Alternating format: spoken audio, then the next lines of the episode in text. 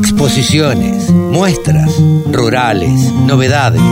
Toda la información en la radiodelcampo.com. Ahora estamos en comunicación, como hacemos todos los sábados, con el gurú de los periodistas agropecuarios, analistas de mercados. Estamos en comunicación con Pablo Adriani. Hola Pablo, ¿cómo te va? ¿Qué tal, Carlos? ¿Cómo estás? Bien, un saludo para vos y toda tu audiencia. Bien, te cuento que estoy eh, en Colombia, en Expo Agro Futuro.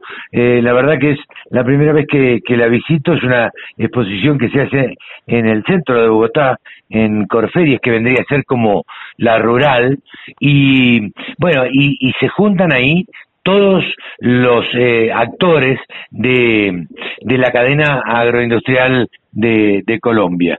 Eh, paralelamente se hace un congreso y este y la verdad es que en tres días 90 charlas eh, es muy muy interesante. Uno no da abasto, este, obviamente a escuchar todas las charlas, pero la verdad que es bien bien interesante para este por lo menos para que lo conozcamos imagino, los argentinos. Imagino que para vos es un es un es un tema interesante poder estar ahí viviendo como es el termómetro del agribusiness y los agronegocios en Colombia. Totalmente, la delegación argentina, un stand argentino donde había ocho, ocho integrantes de la CASMA, de la Cámara Argentina de Fabricantes de Maquinaria Agrícola, y este, y digo esto porque estuve hablando con el dueño de Expo Agro Futuro, tiene, tiene un dueño, o dos, mejor dicho, eh, son socios Corferias, el lugar que lo hace, y, y, y AgriLink, y estuve charlando con el dueño también, eh,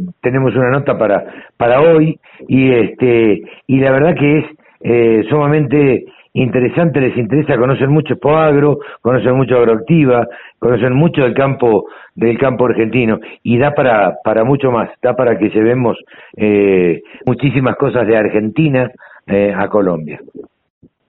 Me alegro mucho, bueno, ya venís con novedades.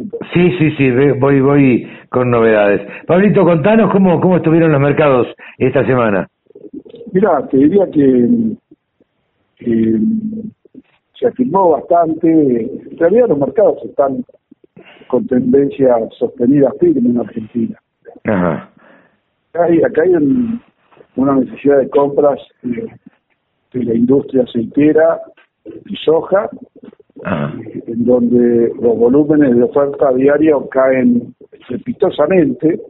Claro. Estrepitosamente, hay, hay, para que te des una idea, hace una semana en el Ministerio de Agricultura, en la página web, informa de una compra de 10.000 toneladas de soja por parte de la exportación Ajá. y 20.000 toneladas de soja por parte de la industria aceitera en una semana.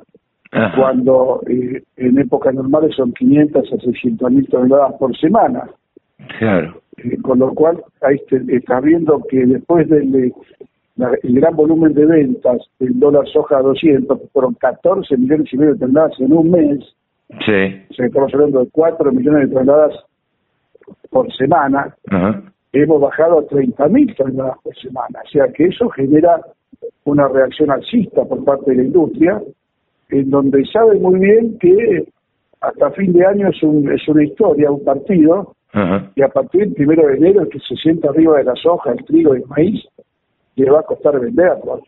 Claro. Están visualizando un, un, un verano eh, de, de sequía de oferta. Y hablando de sequía, Ajá. esta semana se cortó la sequía en Argentina en muchas zonas, y en otras zonas todavía le llovió poco, pero en, en términos generales, eh, todo lo que es el sudeste, sudoeste, oeste de Buenos Aires, eh, La Pampa, sudeste de Córdoba, tuvieron lluvia de 50, 60, 70 milímetros en cobertura y amplitud geográfica. Claro, que si bien no es suficiente, Pablo, eh, por lo menos trae un alivio eh, importante.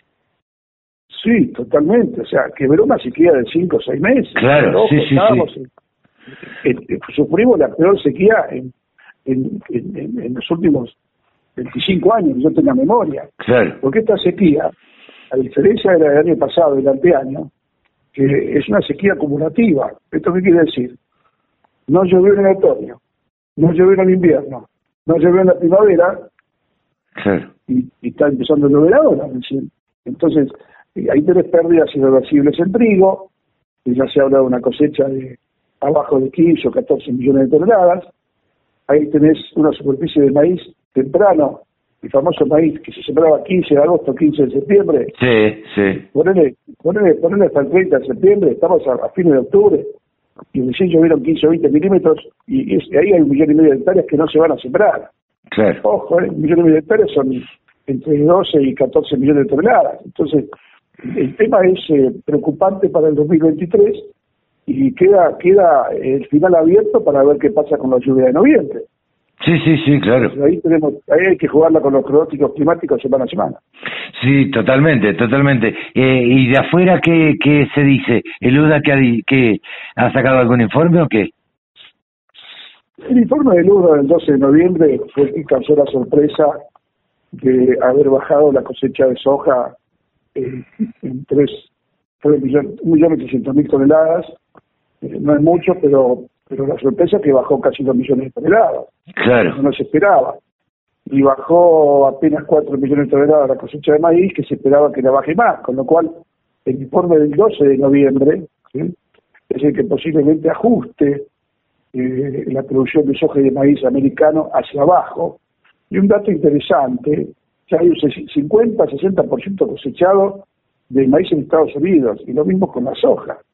En 10 días termina la cosecha. Claro. Y se está produciendo en un mercado eh, con tendencia alcista. O sea que la presión de cosecha no existió, punto uno. Porque la baja del mercado ya se produjo previo a la cosecha, cuando tuvieron que liquidar los fondos. Sí, sí, sí. largas, tanto en maíz como en soja. Ahora el mercado es genuino. ¿Qué quiere decir? Ahora están jugando las fichas del mercado real. ¿Cuánto es la cosecha real de maíz y de soja de Estados Unidos?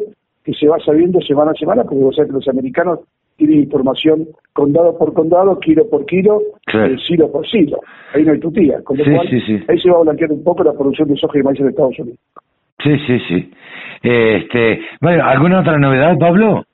El hecho muy importante que era el tratamiento de la ley de presupuesto del oficialismo, que incluía incluía un artículo donde daba potestad al gobierno a modificar retenciones ese artículo fue eliminado para el tratamiento de la ley de presupuesto, porque el oficialismo se daba cuenta que iba a perder en el recinto eh, a manos de la oposición. Claro. Porque no tiene ningún sentido aumentar la presión impositiva en los niveles que está. Aparte, esa facultad eh, no, te, no te permite aumentar la restricción de las hojas, que es el 33%, es el máximo, si quiere aumentar eh, la retención de trigo, el trigo ya está todo registrado, no tiene sentido aplicar ningún aumento, y si querés lograr un poquito en el maíz, el 50% de saldo total ya está registrado, con lo cual lo que puede llegar a producir era, más daño ideológico que económico real. Sí, sí, sí, claro, claro, pura y exclusivamente este, eh, una cuestión ideológica y no, no, no realmente alguna plata extra para para el gobierno, para sí, la cerca del Estado. Eh, Pablo, te agradezco muchísimo y este nos estaremos hablando la semana que viene. Cómo no, la semana que viene nos hablamos, que les pase bien y que tenga buena estadía en Colombia. Muchas gracias, ya llegaré con, con novedades que te comentaré. Así es, vemos. Un abrazo. Un abrazo grande. Pablo Adriani, el gurú de los periodistas agropecuarios, aquí en la Radio del Campo. La Radio del Campo, www.laradiodelcampo.com